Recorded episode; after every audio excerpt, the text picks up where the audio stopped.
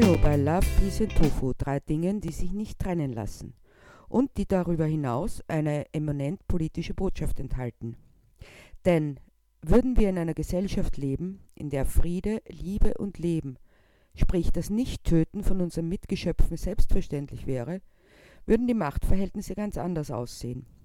Und weil dem so ist, möchte ich mich in dieser Episode mit einem Thema auseinandersetzen, das vielleicht lokal begrenzt ist, aber sehr viel darüber aussagt, wie Politikerinnen ihre Aufgabe sehen und verstehen, aber vor allem, welche Rolle sie den Bürgerinnen zuweisen.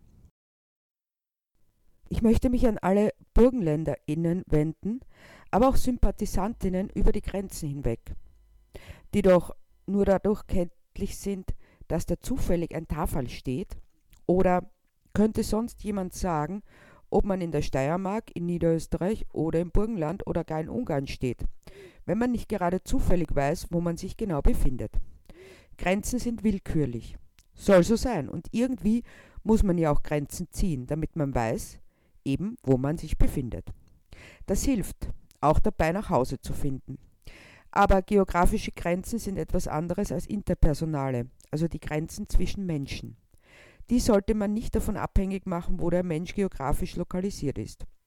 Hilfreich ist es auch bei Wahlen oder Äquivalenten, wie zum Beispiel Volksabstimmungen.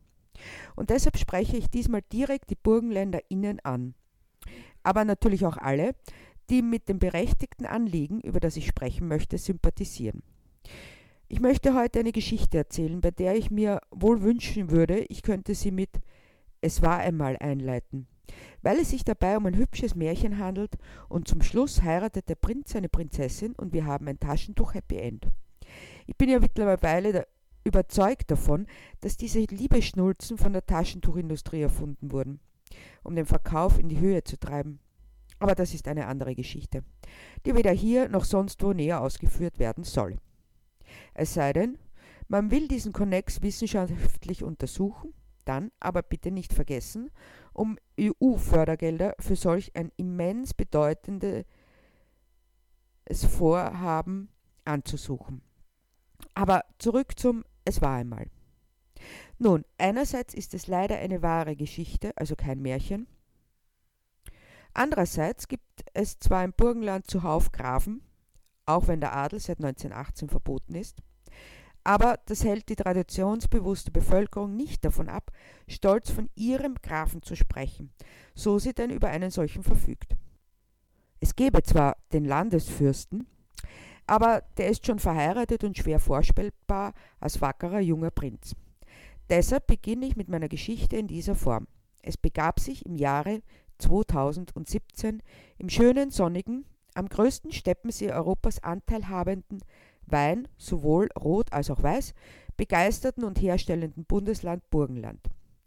Die damalige Landesregierung verkündete, nach jahrelangem Protest der TierschützerInnen, die Gatterjagd oder Jagd im umfriedenden Eigenjagden, wie es im Fachjargon heißt, zu verbieten. Allerdings nicht sofort, sondern mit einer sechsjährigen Übergangsfrist. Es sollte demnach am 1. Februar 2023 in Kraft treten. Schließlich muss man den Betreibern solcher Jagdgatter genügend Zeit geben, sich zunächst einmal von dem Schock zu erholen, dass das überhaupt geht. Überhaupt und in Österreich. Überhaupt und im Burgenland. Schließlich handelt es sich dabei um eine altehrwürdige Tradition und altehrwürdige Traditionen gilt es zu ehren, wie der Name schon sagt. Und umso älter, desto mehr Ehre. Deshalb ein kurzer Diskurs, auch um der Tradition noch die letzte Ehre zu erweisen was denn Gatterjagd bzw. Jagd in umfriedeten Eigenjagden eigentlich ist. Die ursprünglichste Form hieß Lappjagd, bei der auf Schnüren Lappen aufgehängt wurden, sogenannte Lappen, äh, man könnte auch Stofffetzen sagen, um die Wildtiere daran zu hindern, das Gebiet, in dem gejagt wurde, zu verlassen. Daher kommt übrigens auch die Redewendung durch die Lappen gehen, aber das nur am Rande. Bald erwiesen sich diese Vorrichtungen als nicht zweckmäßig genug und das Wild als nicht annähernd so dumm, wie es die Jägerinnen gerne hätten, sodass diese Mauern bzw. Zäune wichen. Warum das notwendig war? Ja, weil es sonst Fahrt gewesen wäre. Unser guter Kaiser Franz Josef, zum Beispiel angetrauter unserer allseits geliebten Sissi, die man über die Grenzen unseres schönen Alpenlands vor allem aus Sound of Music kennt, ein beispiellos degeneriertes Machwerk, das an Klischee gespickter Peinlichkeit kaum zu übertreffen ist, war passionierter Gatterjäger. Das muss man bis zu einem gewissen Grad verstehen. Der ehrwürdige Monarch war so derart von Amtsgeschäften in Anspruch genommen, dass man es ihm wohl kaum zumuten konnte, stundenlang auf ein Wild zu warten. Deshalb wurde es ihm vor die Flinte getrieben. Noch ärger trieb es ein gewisser Heinrich der XIV., der sich das Wild mit zerschnittenen Sehnen vor die Flinte legen ließ. In neuerer Zeit schaffte man es nicht nur, diese Perversion beizubehalten, man übertrumpfte sie auch noch, indem in sogenannten Zuchtgattern unter Beigabe von Hormonen die Trophäen besonders groß gezüchtet wurden. Denn um nichts anderes geht es als das größte Geweih oder die beeindruckendsten Hauer. Dabei wird nebenbei, entgegen aller jagdlichen Gepflogenheiten, ein künstlicher Überschuss gezüchtet, um ihn dann abzuknallen. Nun möchte man meinen, das war, aber ist nicht mehr. Falsch gemeint. Bis zur entsprechenden Gesetzesänderung wurde im Burgenland fröhlich Gatter gejagt. Und wäre auch so geblieben, würden nicht einerseits die TierschützerInnen auf das Thema aufmerksam gemacht haben, denn es geschah, so weit wie möglich abseits der Öffentlichkeit und andererseits die Bevölkerung die Meinung kundgetan hatte, nachdem sie über die Vorgänge informiert wurde, dass sie mit dieser Jagdpraxis nicht einverstanden ist. Zu jener Zeit herrschte eine Koalition aus Sozialdemokraten und Freiheitlichen im Burgenland. Die Sozialdemokraten hatten offenbar das Sozial in ihrem Parteinamen wiederentdeckt, die wohl zum Ausdruck bringen soll, dass man sich für den sogenannten kleinen Mann bzw. die kleine Frau einsetzt. Damit kam es zu jenem Gesetz und alles war gut. Man konnte sich also anderen Tierschutzthemen widmen, an denen kein Mangel besteht. Doch dann kam das böse Erwachen, ungefähr zweieinhalb Jahre später, genauerhin im Oktober 2020. Was sich mittlerweile geändert hatte gegenüber dem Jahr 2017 war, dass es eine SPÖ-Alleinregierung gab, inklusive neuem Landeshauptmann, mit Namen Fürst Hans-Peter I. Doskozil. Polizist im Zivilberuf, was ich jetzt unkommentiert lassen möchte, nicht einmal die mysteriösen Vorgänge möchte ich erwähnen, bei denen der Herr Graf Alfons Menstorf-Puy seinem Haus- und Hofpolizisten bat, öffentliche Straßen rund um ein Jagdgatter zu sperren, was auch prompt geschah. Aber das sagt natürlich nichts über das generelle Amtsverständnis unseres sehr verehrten Herrn Landeshauptmannes aus. Sobald das Gerücht die Runde gemacht hatte, dass das Gatterjagdverbot aufgehoben werden sollte und sich als wahr erwies, hob ein Sturm der Entrüstung an. Unzählige Mails und Anrufe erreichten das Büro des Landeshauptmannes und entsprechend guten demokratischen und sozialen Grundsätzen wurde jeder Versuch, in Diskurs zu treten, gleichberechtigt ignoriert. Es gab keine Antwort, aber das dafür für alle. Wir sahen die Sache schon als verloren an. Was tun gegen die Allmachtsallüren einer Partei, die alleine herrscht und deren ParteisoldatInnen sich als treu und weisungspflichtig erweisen. Doch da kam der rettende Wink. Mach doch eine Volksabstimmung, wurde uns nahegelegt. Denn das Ergebnis einer Volksabstimmung ist auch für eine solipsistische Regierung bindend. Aber so einfach, wie es sich anhörte, war es nicht. Immerhin mussten innerhalb einer Woche 1500 Stimmen von Menschen gesammelt werden, die im Burgenland wahlberechtigt sind. Doch das war nicht einfach. Unterschrift auf einen Zettel oder eine Liste, denn man brauchte zwei Formulare. Eines, mit dem bestätigt wurde, dass der oder diejenige im Burgenland wahlberechtigt ist. Die Bestätigung wurde von der jeweiligen Wohnsitzgemeinde gegeben. Das bedeutete hin wiederum, dass jede Gemeinde im Burgenland, immerhin 171, abgeklappert werden mussten, die Beamtinnen vor Ort kontrollierten mit Hilfe der Wählerevidenz die Gültigkeit und gaben ihren Stempel darauf. Das zweite Formular betraf die Volksabstimmung selbst. Beide gemeinsam mussten beim Referat 2 in der Landesregierung abgegeben werden. Diese wiederum musste natürlich überprüfen, ob die Unterschriften tatsächlich gültig waren. Es war kaum zu glauben, aber eine Woche nach der Kundgabe des neuen Gesetzes im Landtag konnten wir nicht nur 1500, sondern sogar 2203 Stimmen abgeben. Damit hatten wir die erste Hürde geschafft. Was noch nicht viel besagte, denn innerhalb der nächsten sieben Wochen, genauerhin bis zum 4. Februar 2021, mussten noch weitere 10.500 solcher Formularsätze ausgefüllt und bestätigt bei der Landesregierung abgegeben werden. Erschwert wurde die Sammeltätigkeit durch den herrschenden Lockdown. Müßig zu sagen, dass es ohne die Mitarbeit von vielen Menschen und die Aktivierung der unterschiedlichsten Netzwerke unmöglich gewesen wäre, diese Anzahl an Unterschriften zu sammeln.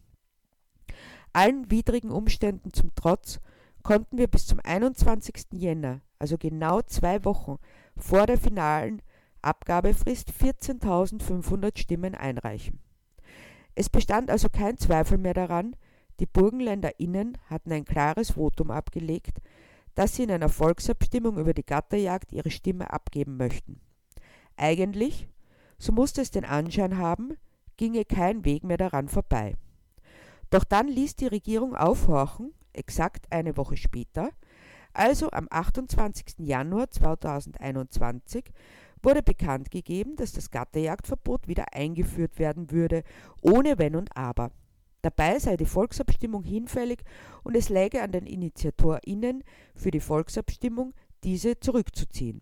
Denn, so wurde weiters getönt, die Regierung hätte den Wink aus der Bevölkerung verstanden, so dass es für sie keine Frage wäre, darauf zu reagieren. Denn sie wären schließlich eine Koalition eingegangen mit den BurgenländerInnen. In der Schule würde man nach einer solchen Aussage antworten müssen, komplette Themenverfehlung, fünf Sätzen. Es hört sich ja gut an, ist aber vollkommener Unsinn.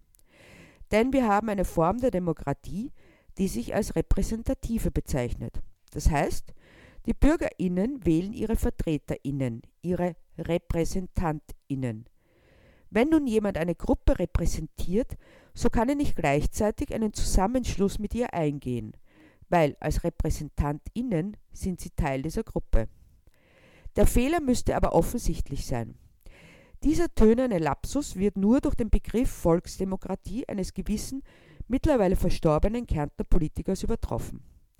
Noch spannender ist allerdings, dass zeitgleich mit der Pressekonferenz, in dem die Initiatorinnen medial dazu aufgefordert wurden, die Volksabstimmung zurückzuziehen, und dass sie an allem schuld seien, wenn jetzt quasi völlig unnötig eine Volksabstimmung stattfände, weil das Thema, über das dabei entschieden würde, vom Tisch sei, verkündete ein anderes Mitglied eben jener Landesregierung, dass es rechtlich gar nicht möglich ist, dass die Volksabstimmung zurückgezogen werden würde.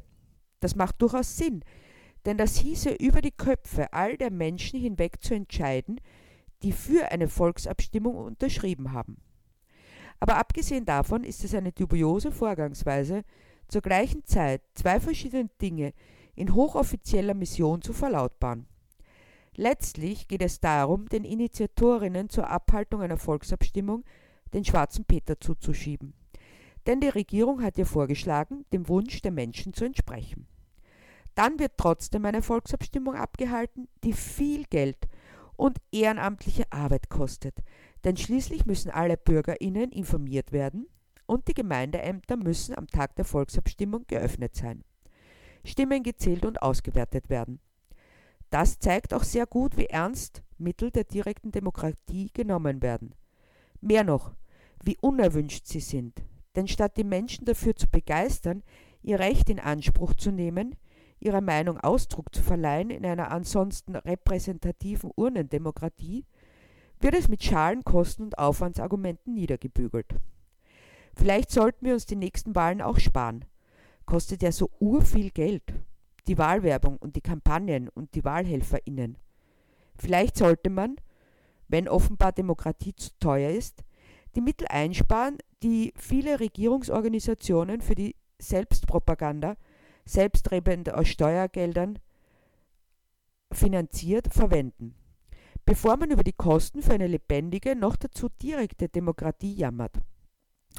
Aber wie man es auch wendet, letztendlich wird aus dieser Geschichte niemals eine, die mit Es war einmal beginnt und ein Taschentuch-Happy End aufweist.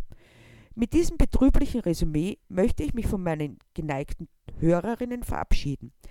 Wie es weitergeht, ob eine Volksabstimmung stattfinden wird oder nicht, das steht in den sprichwörtlichen Sternen. Aber sicher ist, dass es in der nächsten Woche wieder eine Episode von Love, Peace and Tofu geben wird. Ich freue mich, wenn ihr wieder reinhört.